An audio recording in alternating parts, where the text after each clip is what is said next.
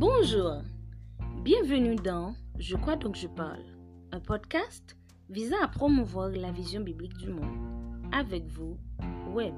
Bonne écoute.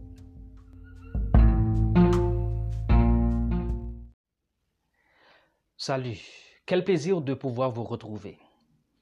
Dans cet épisode, je vais parler d'un sujet assez intéressant, l'histoire et le mal, toute puissance et amour. Donc, je vais mettre les concepts histoire et le mal en relation avec la toute puissance de Dieu et son amour. John Piper écrit Depuis la chute de l'humanité jusqu'à aujourd'hui, l'histoire, malgré toutes ses merveilles, n'a toutefois produit que des cadavres. Fin de citation. Classiquement, l'histoire se définit comme étant le récit des événements relatifs au peuple en particulier, à l'humanité en général. Dieu, lui, n'a pas d'histoire. Ce sont plutôt ses œuvres qui s'inscrivent dans un cadre historique. Dieu n'est limité ni par le temps, ni par l'espace. Il vit dans un éternel présent. Voilà pourquoi il est le seul à pouvoir annoncer la fête d'une chose avant son commencement, selon ce que nous pouvons lire dans Ésaïe 46 au verset 9 et 10. Perspective contradictoire de l'histoire. Deux grandes conceptions de l'histoire s'imposent en général une conception cyclique et une conception linéaire. Beaucoup de gens, notamment les adeptes des religions orientales, comme l'hindouisme et le bouddhisme, soutiennent la première, c'est-à-dire la conception cyclique. Cette perception sous-entend que l'histoire est un perpétuel recommencement, elle n'a ni commencement ni fin. Le roi Salomon, de son côté, soutient Ce qui a été, c'est ce qui sera, et ce qui s'est fait, c'est ce qui se fera. Il n'y a rien de nouveau sous le soleil. Fin de citation selon Ecclésiaste 1er, le verset 9. En réalité, Salomon voulait dire que ce qui a existé comme réalités humaines refait toujours surface sous une forme ou une autre. Son point de vue s'apparente à une conception cyclique de l'histoire. Toutefois, à la fin du livre, Ecclésiaste, il s'est ressaisi en évoquant un jugement final où chacun rendra compte de ses actes, ce qui suggère un point culminant de l'histoire. La perspective chrétienne de l'histoire est plutôt linéaire. L'histoire a un commencement et une fin. L'histoire mène quelque part. Dieu en est le souverain absolu. Rien n'échappe à son contrôle. Dans ce sens, depuis Adam jusqu'à nos jours, pas même une seconde Dieu n'a perdu le contrôle de l'histoire humaine. Il intervient quand il veut, comme il veut et où il veut. Dieu n'a nullement besoin de nous consulter pour faire quoi que ce soit. L'intervention de Dieu dans l'histoire. D'une part, Dieu intervient dans l'histoire à partir des miracles qu'il opère. Ce faisant, il suspend temporairement les lois de la nature, soit pour confirmer son envoyé, soit pour attester un message précis qu'il veut communiquer. Nous croyons dans les miracles. Je crois dans les miracles, mais pas n'importe lesquels. La résurrection de Jésus en elle-même constitue le plus grand des miracles qui n'ait jamais été opéré. Nous y croyons fermement. D'autre part, Dieu intervient aussi et agit dans l'histoire à partir des gouvernements humains établis. Telle est l'idée que Paul veut véhiculer quand il dit que toute autorité vient de Dieu. Dieu, par les autorités humaines établies, dirige l'histoire humaine. L'être humain n'est non plus Dieu, comme le suggère le Nouvel Âge. Dans toute l'histoire, Dieu a toujours agi dans l'intérêt de l'espèce humaine. Ces interventions s'inscrivent toujours dans la perspective de la rédemption pour l'épargner du châtiment éternel, c'est-à-dire épargner l'homme. C'est ce qui donne le vrai sens à l'existence. Par contre, la conception cyclique rend la vie incertaine et absolument sans sens, comme c'est le cas du nihilisme prôné par Nietzsche. L'histoire a un sens.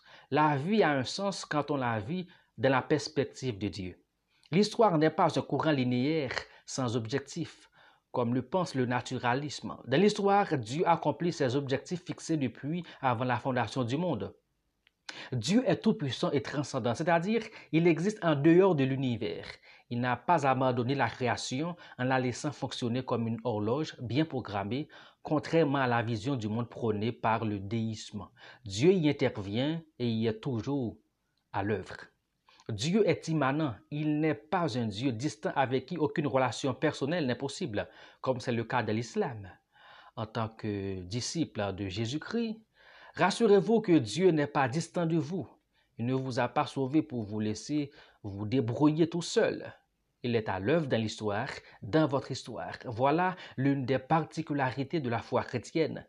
Toutefois, nous devons reconnaître que nous vivons dans un univers ouvert, ce qui est contraire au fatalisme. Nous avons des responsabilités à assumer en tant qu'êtres humains. Nous ne sommes pas des robots. Dieu a ses responsabilités et nous aussi, nous avons les nôtres.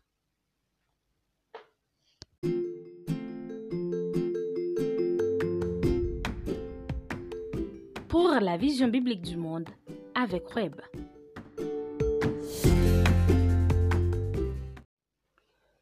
Mise en garde par rapport à l'histoire. Vous entendez sans doute des discours insinuant que la mort mettra un terme à tout ou qu'après votre mort, vous serez réincarné. Vous prendrez une forme humaine, animale ou végétale, conséquence de vos actes dans cette vie, bons ou mauvais. Comme autre discours, certains veulent faire croire que vous serez une espèce d'énergie, tout comme votre âme existait avant vous. La vérité biblique, c'est que l'espèce humaine aura affaire avec son Créateur pour rendre compte de la façon dont sa vie a été vécue sur terre. Vous serez ressuscité à cette fin. Un jour, Dieu vous demandera ce que vous avez fait de son Fils Jésus. Car Jésus est intervenu dans l'histoire pour changer le cours des choses. Oui, l'incarnation de Jésus est l'une des plus grandes interventions de Dieu dans l'histoire de l'humanité. Mais pour nous qui sommes ses enfants héritiers de son royaume de gloire, nous n'avons aucun souci à nous faire par rapport au jugement dernier. Les humains ne sont pas les maîtres de l'histoire. Pékin, Washington, les Nations Unies, l'Organisation mondiale de la santé, les multinationales, les grandes sociétés technologiques et pharmaceutiques n'ont pas entre leurs mains la destinée de l'humanité. Elles ne déterminent ni quand et ni comment tout va se terminer. Dieu si.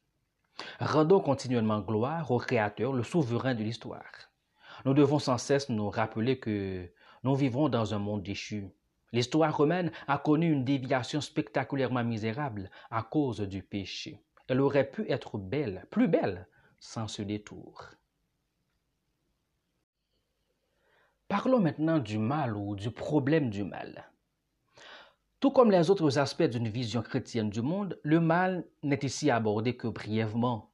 Il s'agit d'un des sujets qui suscite beaucoup plus de débats, parfois sans fin et oiseux.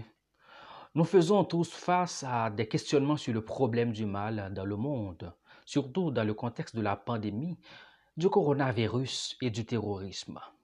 Nous vivons des moments tout à fait cruciaux dans l'histoire. Le problème du mal est plus que jamais devenu incontournable.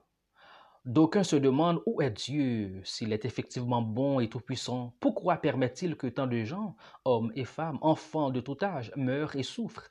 Pourquoi ne fait-il rien pour mettre un terme au mal? La réponse philosophique classique à toutes ces questions est soit Dieu est bon, mais il n'est pas tout-puissant. Il nous aime profondément et s'apitoie sur notre sort, mais incapable d'agir. Ou soit Dieu est tout-puissant, mais ne nous aime pas vraiment sans aucune prétention d'avoir des réponses absolues aux difficiles questions relatives à une thématique aussi complexe, je vais d'abord essayer de considérer le mal dans sa typologie. Typologie du mal. Il y a deux types de mots, le mal moral et le mal naturel. D'une part, voyons le mal moral. Dieu, dans son incomparable amour, a créé l'espèce humaine moralement libre. C'est ce que nous appelons souvent le libre arbitre. Comme nous l'avons déjà vu quand nous avons abordé dans notre épisode la question du péché. Dieu a tenu Adam et Ève responsables de leur désobéissance à sa loi. Ils avaient la possibilité de ne pas succomber à la tentation. Comme ils n'ont pas été créés comme des automates robots, ils étaient libres de leur choix.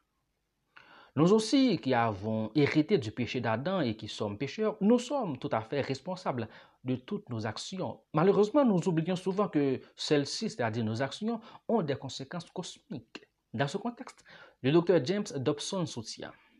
Les lois spirituelles de Dieu sont aussi inflexibles que ses lois physiques. Ceux qui défient ces lois physiques ne survivront pas longtemps. Une violation volontaire des commandements de Dieu est tout autant désastreuse, car le salaire du péché, c'est la mort. Fin de citation.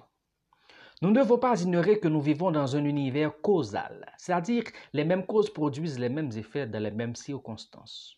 Il est plus facile de placer le curseur sur Dieu pour le blâmer au lieu de reconnaître que nous agissons souvent en opposition à sa volonté. Le mal qui existe dans le monde résulte, dans une très large mesure, de nos actes, de nos choix et des orientations que nous donnons à notre vie. Dans ce contexte, Meyer évoque le concept de mal structurel qu'il attribue à l'injustice sociale et nous propose la vertu de la croix de Christ en ces termes. Pour ce qui concerne le mal structurel, la croix de Christ n'entraîne pas seulement le salut des individus, mais elle implique une critique radicale des institutions sociales, politiques et économiques injustes de la société. La régénération spirituelle et la repentance des individus doivent absolument être suivies d'une réforme de la culture et de la restauration des sociétés. Le mal moral réfère à une réalité spirituelle profonde, le péché. On pourrait parler d'un mal spirituel, le mal ou le fait d'être privé de la présence de Dieu. D'autre part, le mal naturel. Ce mal est tout ce que nous constatons et subissons comme tragédie et catastrophe naturelle sur notre planète.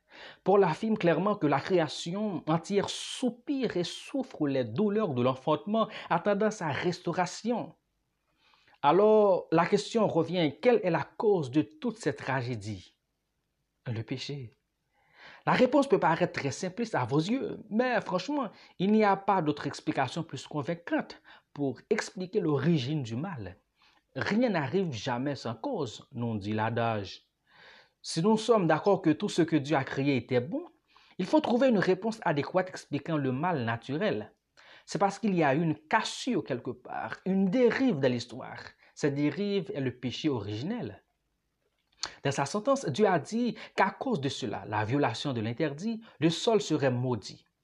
John Piper exprime cette idée en ces termes. Le mal physique est une parabole, un drame, un panneau signalant le scandale moral de la rébellion contre Dieu. Fin. À cause du mal dans le monde, nous souffrons tous, sans exception. Nous subissons tous les conséquences désastreuses des guerres, de la cruauté de l'être humain, des famines, des séismes, des épidémies et pandémies, etc. Mais Jésus dit que tout cela n'est que le commencement des douleurs.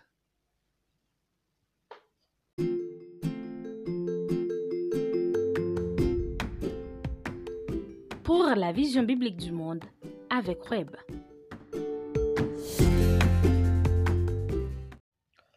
En accord avec notre vision biblique de l'histoire, nous avons la ferme conviction que le mal ne triomphera pas toujours. Le mal n'est pas éternel, cohabitant avec le bien, comme le yin et le yang. La mort et la résurrection de Jésus marquent déjà le triomphe du bien sur le mal. Nous soupirons après le triomphe final, la rédemption de notre corps. Dieu, dans sa souveraineté, permet le mal. Satan, utilisé parfois comme un serviteur rebelle, répand le mal sur la terre. Voilà pourquoi il est décrit comme le prince de ce monde, le prince de la puissance de l'air, meurtrier dès le commencement, le Dieu de ce monde, celui qui lie des humains par toute espèce de maladie. Cependant, ces descriptions ne doivent pas nous effrayer. Nous, les chrétiens, sommes dans le camp du grand vainqueur de la mort et du séjour des morts, Jésus-Christ. Le pouvoir de notre ennemi est limité. Il n'est pas en réalité à la commande. C'est Dieu qui est en charge de l'histoire. La défaite de l'ennemi étant prononcée, attendons le grand jour où lui et la mort perdront toute leur capacité de nuisance.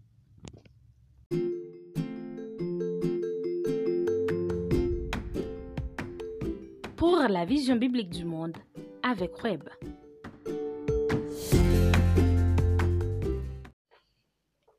Une invitation à collaborer avec Dieu. Ne fermons pas les yeux sur le problème du mal, Dieu nous invite à collaborer avec lui pour que sa volonté soit faite sur la terre comme au ciel, en ajoutant du bien à ce monde, à ce sombre tableau qui se dessine sous nos yeux au quotidien. Le mal n'est-il pas l'absence du bien? Nous devons faire attention à nos actes. Ne vivons pas dans le je m'en foutisme, comme s'il n'y a que le présent qui compte, comme le postmodernisme en veut nous le faire croire. Vivons avec la ferme assurance que Dieu mettra définitivement un terme à tous les maux qui rongent notre monde. Soyons très vigilants, car Jésus reviendra au temps fixé par le Père. Arrivons-nous réellement à discerner le temps? J'imagine que Jésus nous pose encore ces mêmes questions qu'il a posées aux pharisiens leur reprochant leur pénombre spirituelle en ces termes. Hypocrite, vous savez discerner l'aspect de la terre et du ciel. Comment ne discernez-vous pas ce temps-ci? Et pourquoi ne discernez-vous pas de vous-même ce qui est juste? Fin de citation.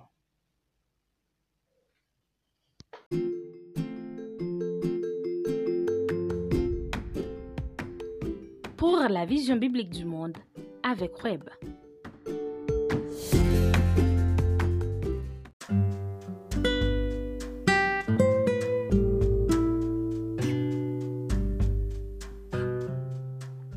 En somme, notre Dieu règne éternellement sur l'univers. Il n'a ni commencement ni fin. En tant que souverain de l'histoire, Dieu, dans son amour pour l'espèce humaine au cours des siècles, n'a pas changé. C'est lui qui détermine avant tous les temps comment l'histoire va finir. Le mal ne triomphera pas toujours. Soyons patients. En attendant le grand jour final, ajoutons du bien au tableau hideux de notre monde. L'épisode que vous venez d'écouter est tiré de mon ouvrage Faiseur de disciples ou Faiseur d'aliénés, petit traité d'éducation chrétienne du nouveau disciple, préfacé par le docteur Leslie Jules, disponible sur Amazon en version brochée et électronique. Nous vous encourageons aussi à visiter notre site internet je crois donc je parle.org. C'est une manière à vous de nous encourager dans ce ministère. Merci.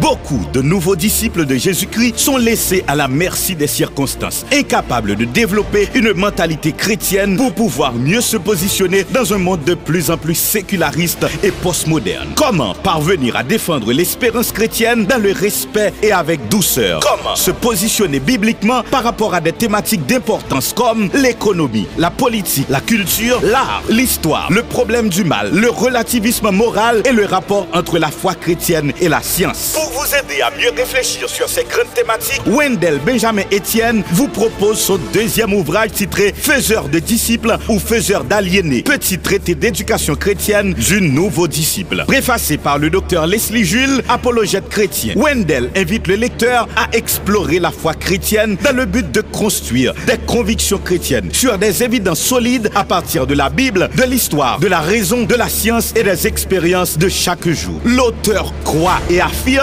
que l'évangile est une bonne nouvelle par définition étymologique et dans la réalité. Il doit être donc une expérience vécue ici et maintenant dans la perspective de l'éternité en toute liberté. Il n'y a que le Fils de l'homme qui a franchi et qui rend réellement libre. Sans plus tarder, sortez votre carte de crédit ou de débit et placez votre commande sur Amazon. La version brochée est au prix de 20 dollars US et la version e-book ou version électronique 15 dollars US. Faisons des disciples conformément au plan du maître. Soyons des disciples réellement libres.